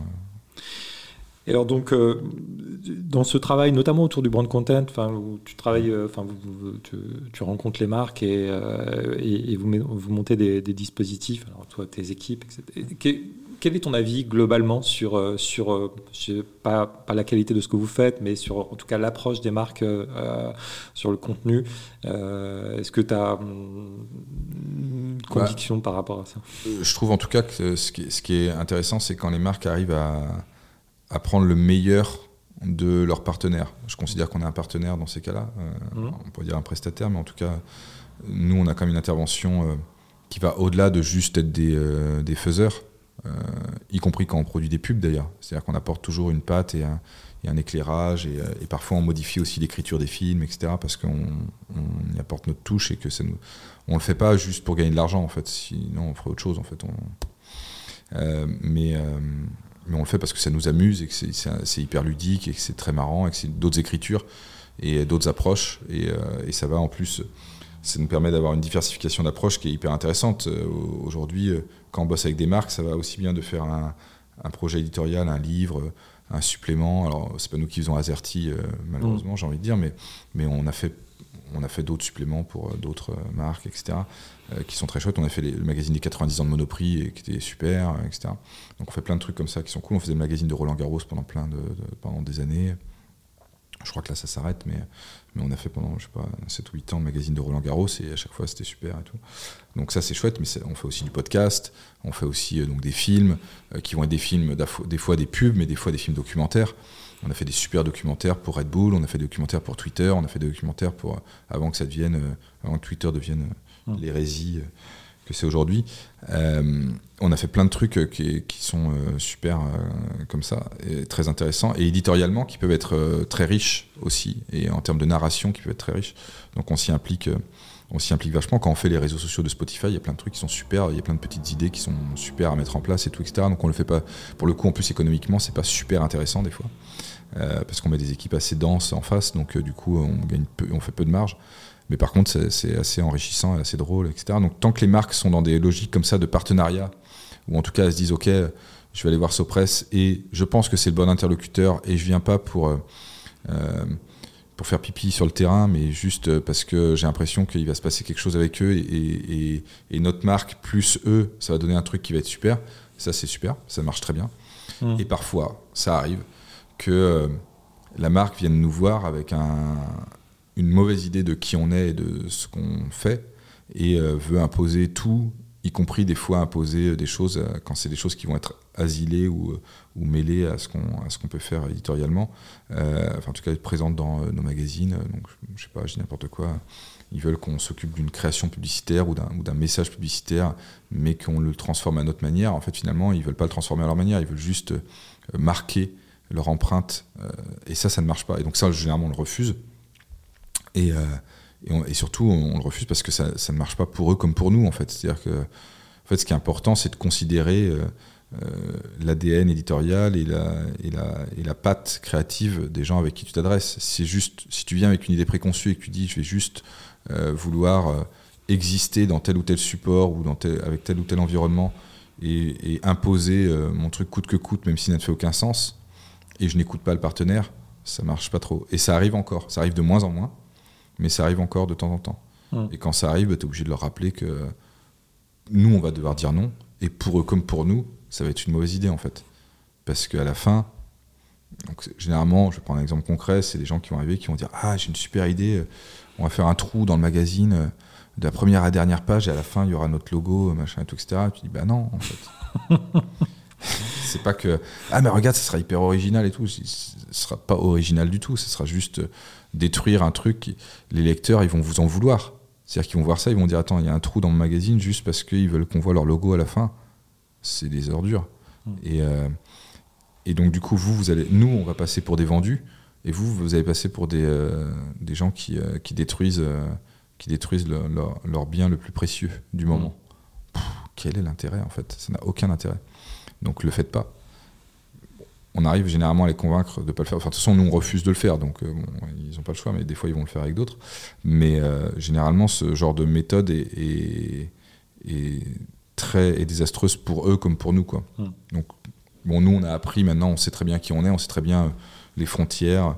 Euh, on fait beaucoup d'éducation aussi avec nos, nos partenaires et, et les gens avec qui on travaille. Ça peut nous arriver, par exemple, de faire une publicité pour. Je- par exemple, un truc, tr- un truc drôle. Un jour, euh, je faisais une publicité pour KFC et euh, il y a le patron de KFC France qui était là. Et en fait, j'étais en procès avec KFC par ailleurs sur SoFoot. Mais c'était moi qui produisais leur pub. Hmm. Et en fait, c'est l'éducation. C'est-à-dire qu'eux, ils se disaient, bah, certes, on est en procès avec, euh, avec Sopress euh, d'un côté, mais quand même, pour produire notre film, euh, ils sont pas mal. Donc, euh, donc on faisait le film de pub, et moi, j'avais aucun problème à faire le film de pub. Mm. Et à un moment donné, sur le set, le mec me dit, euh, ah, il faudra quand même qu'on se parle du procès, on peut peut-être trouver un arrangement et tout. Je dis, bah, c'est ni le lieu, ni le truc, on en parlera plus tard. Mais le procès, il était euh, valable. C'était nous qui attaquions KFC pour des bonnes raisons à l'époque. Et, et eux, ils venaient nous voir pour faire la pub aussi pour des bonnes raisons. Parce que je pense qu'on était à ce moment-là le meilleur partenaire pour eux, pour faire cette pub-là en tout cas. Bonne intelligence, Donc, euh. Ouais, c'est, en fait, quand tu as en face de toi des gens intelligents, ça se passe bien en fait. Mm. Quand tu as des gens euh, qui ont le cerveau malade, euh, c'est plus compliqué. Mais euh, quand tu as des gens intelligents, il n'y a, pas de- y a pas de problème. Et, et du coup, tu n'as pas, pas de porosité ou de, ou de mélange des genres ou, euh, qui, serait, qui serait nauséabond. Quoi. Mm. Ça nous est arrivé d'avoir un partenaire économique qui était une banque et cette même banque se faisait démolir dans un papier euh, euh, dans So Good.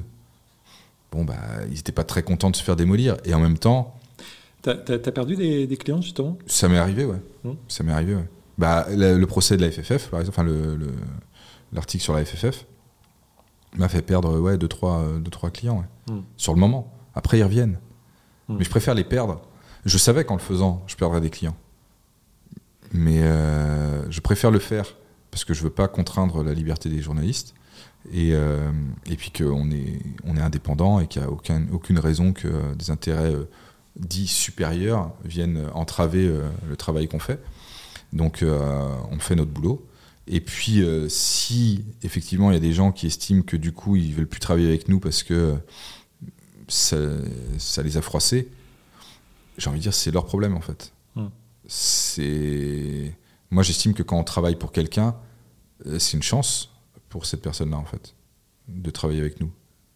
Et, et nous on a de la chance de travailler avec eux, mais c'est aussi une chance de travailler avec nous en fait. Ouais. Donc euh, bah, si vous voulez pas, euh, tant pis. C'est vous qui vous y perdrez plus que nous à la fin en fait. Donc, euh, donc voilà, je pense qu'on apporte une plus-value qui est, euh, qui est assez significative. Ça peut, peut paraître un peu prétentieux comme discours, mais je, je crois vraiment à ça en fait. je crois vraiment que quand tu viens nous voir, c'est parce qu'on peut apporter quelque chose vraiment quoi. C'est pas juste parce qu'on est là et qu'on fait partie du paysage en fait. Mm. Donc euh, si tu veux plus venir nous voir, je peux comprendre, j'ai aucun problème avec ça, mais euh, je- du coup, bah, tu n'auras plus cette plus-value. Voilà, on est dans l'exécution. On va, on va passer aux chiffres clés et à la routine éditoriale, mais quand, euh, une question importante, parce qu'on est dans l'exécution. Euh, Franck, Ça devient solennel. Dis-moi. Strat ou Gibson? Telecaster et euh, Gibson. T- Telecaster et Gibson. Ouais. Gibson rouge, j'ai vu, Ouais. C'est ça. Exact. et Telecaster. Ouais. D'accord. On parle évidemment de euh, De guitare. Ouais, tu- C'était euh, déstabilisant. Voilà. question. Surtout que je suis pas, je suis pas un geek de guitare. hein. Ah oui? Non, pas du tout. Non, non, non. non. J'ai un pédalier euh, énorme qui me sert à rien.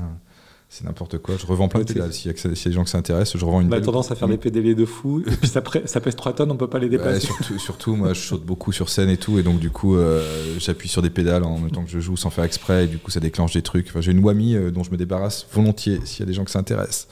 Ah, oui, Euh, c'est pour, monter d'un octave. Ouais, bah, c'est un octave.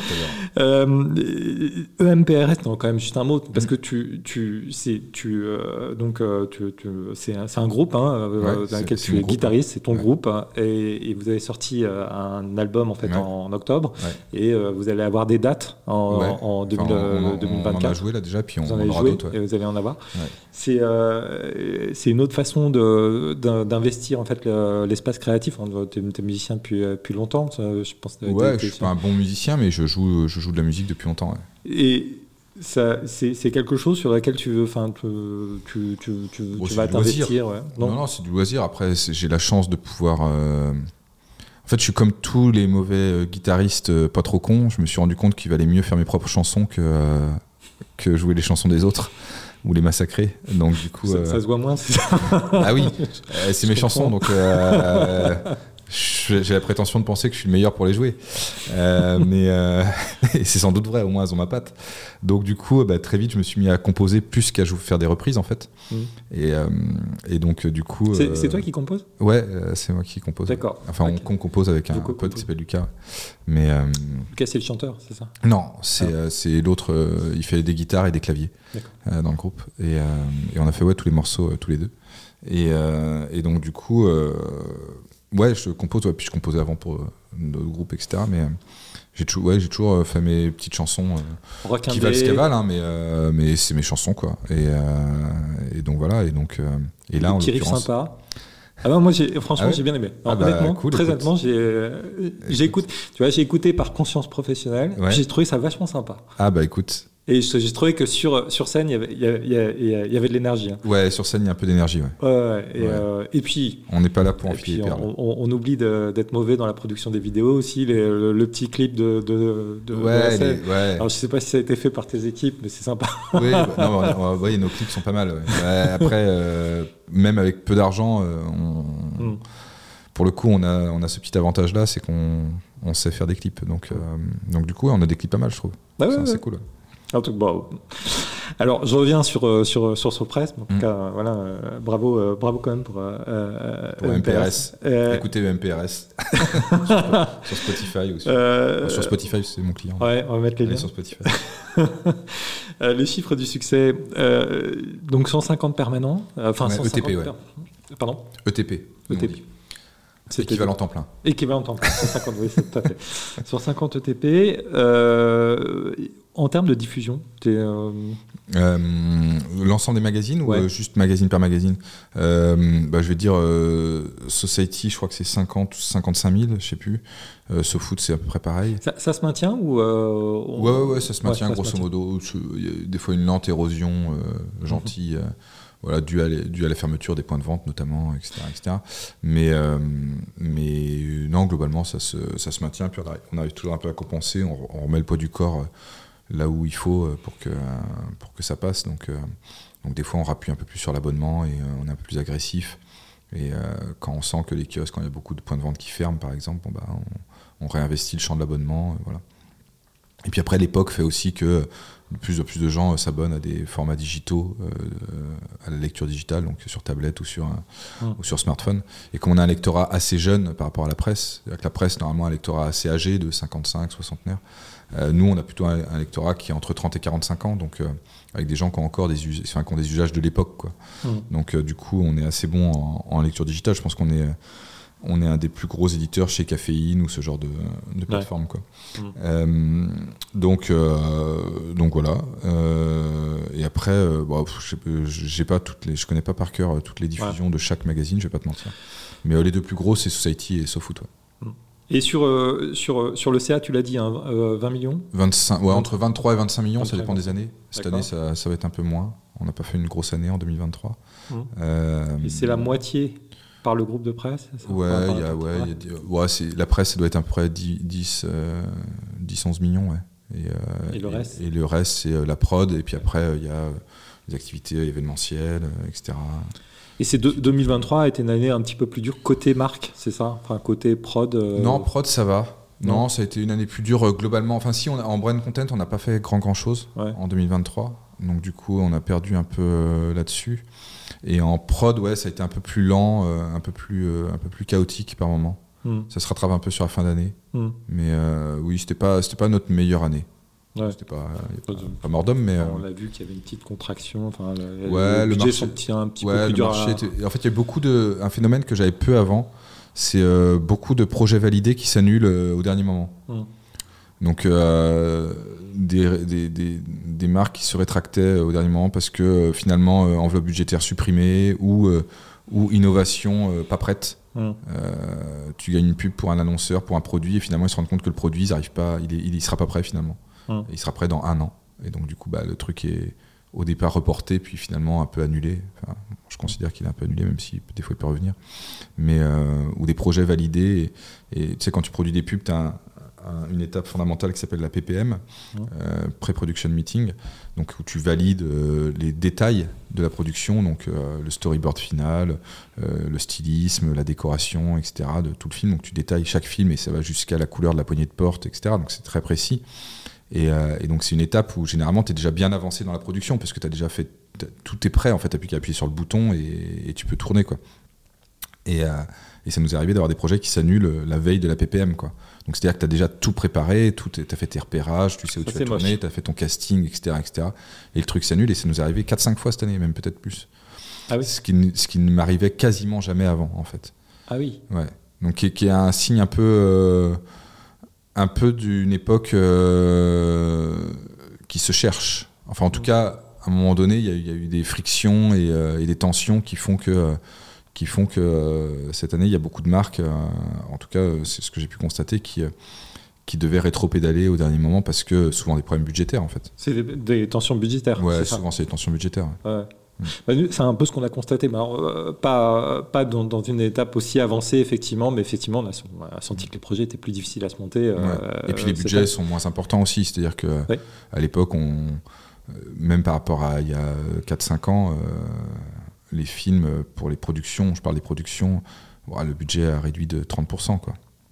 Donc, euh, donc ça, des, des fois, c'est un peu plus, un peu plus tendu au niveau des, des budgets. Ouais, c'est lié à quoi, tu penses? Je sais pas. Hmm. Bah, je pense que tu as plein de phénomènes. Déjà, tu as un phénomène de. conjoncturel ou structurel, tu vois? Je pense que c'est euh, conjoncturo-structurel. Non, mais tu as, une partie de conjoncture, euh, effectivement, où euh, je pense que euh, le, le- le- la vraie crise post-Covid, on la vit maintenant, économique. Je suis, je suis très Euh, d'accord avec ça. Je pense que c'est maintenant qu'elle Mm. est vraiment effective. Euh, donc ça, c'est l'aspect conjoncturel. Mm. Et l'aspect structurel, c'est euh, la répartition des, budgets. Euh, C'est-à-dire qu'avant, euh, effectivement, tu avais tendance à... Aujourd'hui, il y a tellement de de- formats médiatiques que du coup, tu es obligé d'arroser de manière beaucoup plus large et donc de fait de moins mettre le poids du corps sur un média ou un autre. C'est-à-dire qu'avant, tu avais la télé, la radio, la presse, en gros. quoi. Aujourd'hui, tu as la télé, la radio, la presse, et après, tu as le digital. Et le digital, pendant très longtemps, ça a été Facebook, en gros, Mhm. euh, ou YouTube. Aujourd'hui, tu as Facebook, YouTube, Instagram, TikTok, Twitch, et, toutes les, et tous les Snapchat, et tous les six mois, tu as un nouveau truc qui arrive et on dit c'est ça le nouveau truc où faut aller. Mm. Donc, euh, Avec des audiences qui sont pas les mêmes sur chaque canal. avec des audiences qui sont pas les mêmes, avec des audiences qui sont parfois même euh, infimes. C'est-à-dire que euh, sur Twitch, par exemple, les audiences elles sont quand même en vrai assez faibles, Mm. mais euh, les gens peuvent dépenser, t'as des marques qui peuvent dépenser des sommes incroyables, tu vois. Ou, euh, tu vois, je me rappelle à un moment donné, euh, moi je me suis retrouvé à, à produire des formats pour Facebook Live où il y avait des gros budgets pour un truc où il y avait personne. Mm. Facebook Live, il y a personne en fait. Enfin, tu vois, il y avait personne. Et les mecs produisaient, euh, mettaient des ronds de ouf pour aller sur un truc où il y avait personne parce que il fallait y être en fait. Mm. Et donc, donc ce truc-là fait que qu'il y a un peu un syndrome de l'époque en fait. Euh, C'est-à-dire qu'il y a la course au, à qui sera la meilleure innovation euh, euh, pour créer des communautés et pour avoir des audiences. On, on mesure beaucoup les choses à l'audience plus qu'à leur rentabilité. Mm. Euh, et donc du coup, bon bah ça c'est un peu ouais, un Et- peu hasardeux parfois. Et justement, toi, en 2024, tu vois quoi comme priorité euh, euh, enfin, euh, quel est, euh, est-ce que, bah, est-ce que, est-ce que c'est ça, ça, va jouer autour d'un canal? Par exemple, tu parlais de Twitch, peut-être. Et, quel est le, sujet pour toi en, 2024 bah, Pour moi, je, nous, ça va être de, de, continuer à transformer notre façon de raconter les histoires et d'essayer effectivement d'être le plus possible en prise avec l'époque. nous, ce qu'on sait faire, c'est raconter des histoires, en gros. Donc après, pendant très longtemps, on les a racontées sur du papier. Après, on s'est mis à les raconter sur des sites internet aussi, euh, ou des formats digitaux. Euh, il a fallu après les raconter euh, de manière vidéo, donc en documentaire, ou en format publicitaire, ou en long métrage, ou aujourd'hui en série aussi, et puis, et puis, et puis après en podcast. Donc il y a tous ces formats-là, donc c'est de continuer à, explorer ces différents champs et à montrer que tous ces formats-là sont intéressants à partir du moment où tu as une bonne histoire à raconter et que nous, notre force, c'est d'avoir la bonne histoire. Donc, bah, continuons à essayer de faire les meilleurs podcasts possibles avec les meilleures bonnes histoires et les meilleurs, euh, et les meilleurs livres. Les meilleurs, et, en fait, il n'y a pas un format meilleur qu'un autre.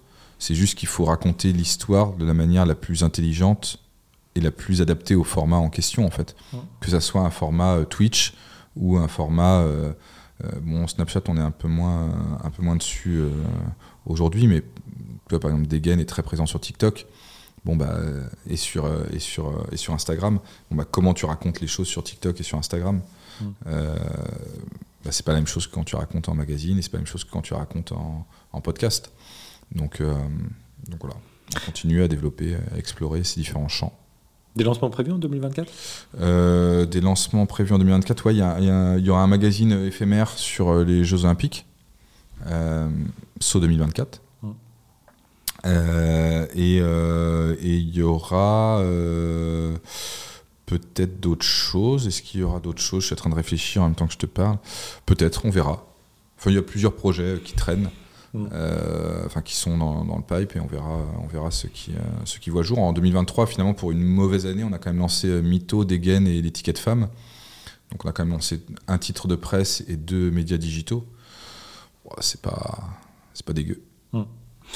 Euh, on va passer au, à la routine éditoriale. Ouais. Qu'est-ce que tu lis Qu'est-ce que tu regardes Qu'est-ce que tu euh, pour, pour t'inspirer Qu'est-ce que tu où sont les histoires? Où tu trouves tes euh, histoires? bah, surtout dans le récit de mes, mes petits camarades en fait. C'est d'ailleurs c'est pas tant moi qui trouve les histoires que les histoires qui remontent jusqu'à moi. donc c'est jamais top down en fait chez nous. C'est plutôt c'est plutôt foisonnant. Euh, et participatif. Euh, non, bah, je lis euh, quoi je lis, je lis un peu Le Monde, enfin en médias, à part les nôtres. Mm. je crois que je lis quasiment que Le Monde.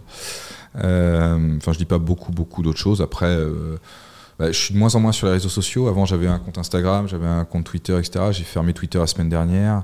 j'ai fermé mon Instagram il y a, il y a quelques mois. Tu as fermé Twitter parce que...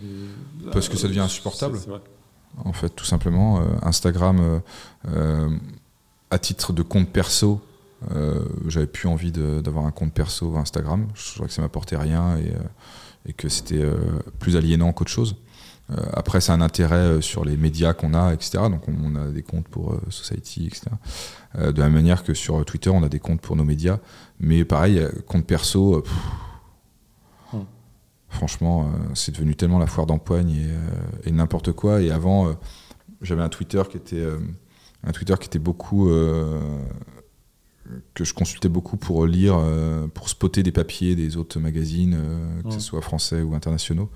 Et puis finalement, il est tellement pollué par, par des discussions qui m'intéressent pas en fait, et qui sont des espèces de prises de bec, et, voilà que bon, j'y allais plus en fait. Donc voilà.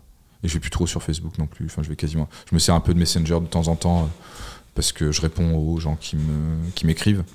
Mais euh, par contre, tu es sur LinkedIn. Et je, et je suis sur LinkedIn. Ouais. je suis sur LinkedIn. Euh, pour le coup, qui a un, un, réseau qui est qui est assez tenu.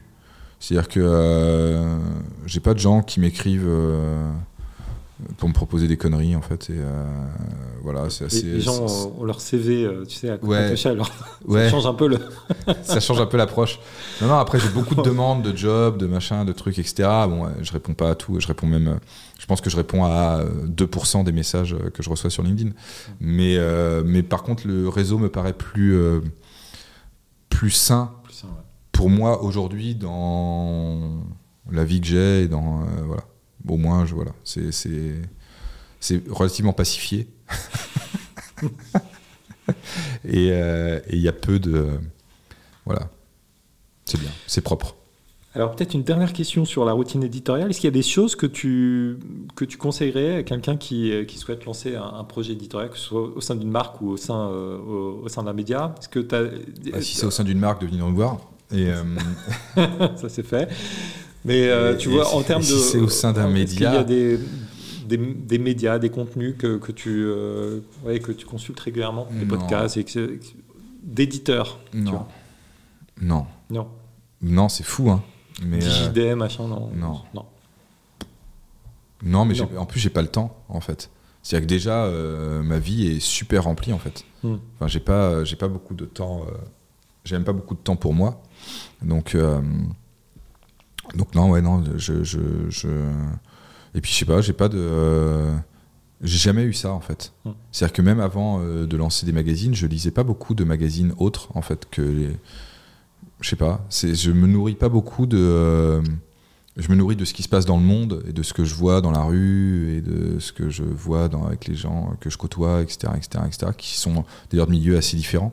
Euh, j'ai la chance d'avoir des amis et des connaissances dans plein de milieux très différents. Et j'aime bien ce côté un peu caméléon que je peux avoir. Je suis à l'aise à peu près dans tous les milieux. Enfin, je peux être dans un milieu très populaire et dans un milieu très, très, euh, très guindé. Et euh, moi, je vais pas changer du tout, ni de vêtements, ni quoi que ce soit, mais je vais être assez à l'aise en fait. J'ai pas de, j'ai pas d'inhibition en fait. J'ai suffisamment confiance en moi pour, euh, pour me dire que, et je pense suffisamment de, de, de d'attention envers l'être humain pour que pour dans n'importe quel milieu ça fonctionne en fait. Enfin, je, je suis pas mal à l'aise. Donc du coup, je navigue dans des milieux qui sont très différents, des milieux des fois de pouvoir et des milieux euh, très euh, beaucoup plus humbles. Et, euh, et j'aime bien j'aime bien ça. Et donc ça, ça me nourrit beaucoup. Donc la rencontre avec les gens et ça, ça beaucoup. Mais je lis pas beaucoup de choses. Je regarde pas la télé. Je, je regarde des fois des séries ou des trucs comme ça, mais, mais pas énorme en plus, vraiment peu. Je lis des livres. Euh, et, euh, et voilà. Qu'est-ce qu'on peut te souhaiter, Franck, pour 2024 Euh, beaucoup d'amour. Alors, beaucoup d'amour. Non, non, mais voilà. Du plaisir. Quand même. C'est essentiel. hein. On vit qu'une fois. Et ben, alors, du plaisir, des concerts. Ouais, des concerts. J'aime bien, j'aime bien être sur scène. Franchement, j'adore faire des concerts. Alors, merci beaucoup, Franck, euh, euh, d'être euh, venu au micro de Story Jungle. Ben, merci à vous. Et puis, alors, donc, on, on va te suivre. Alors, on te suit sur LinkedIn. Et Ouais. puis, bien sûr, on lit euh, en- bah, les 11 titres de. Lisez des- Sauf vraiment tous les 11. C'est- à ce moment-là, vous êtes au chômage, je pense, parce que c'est beaucoup de signes à lire. Merci beaucoup. Merci, Franck.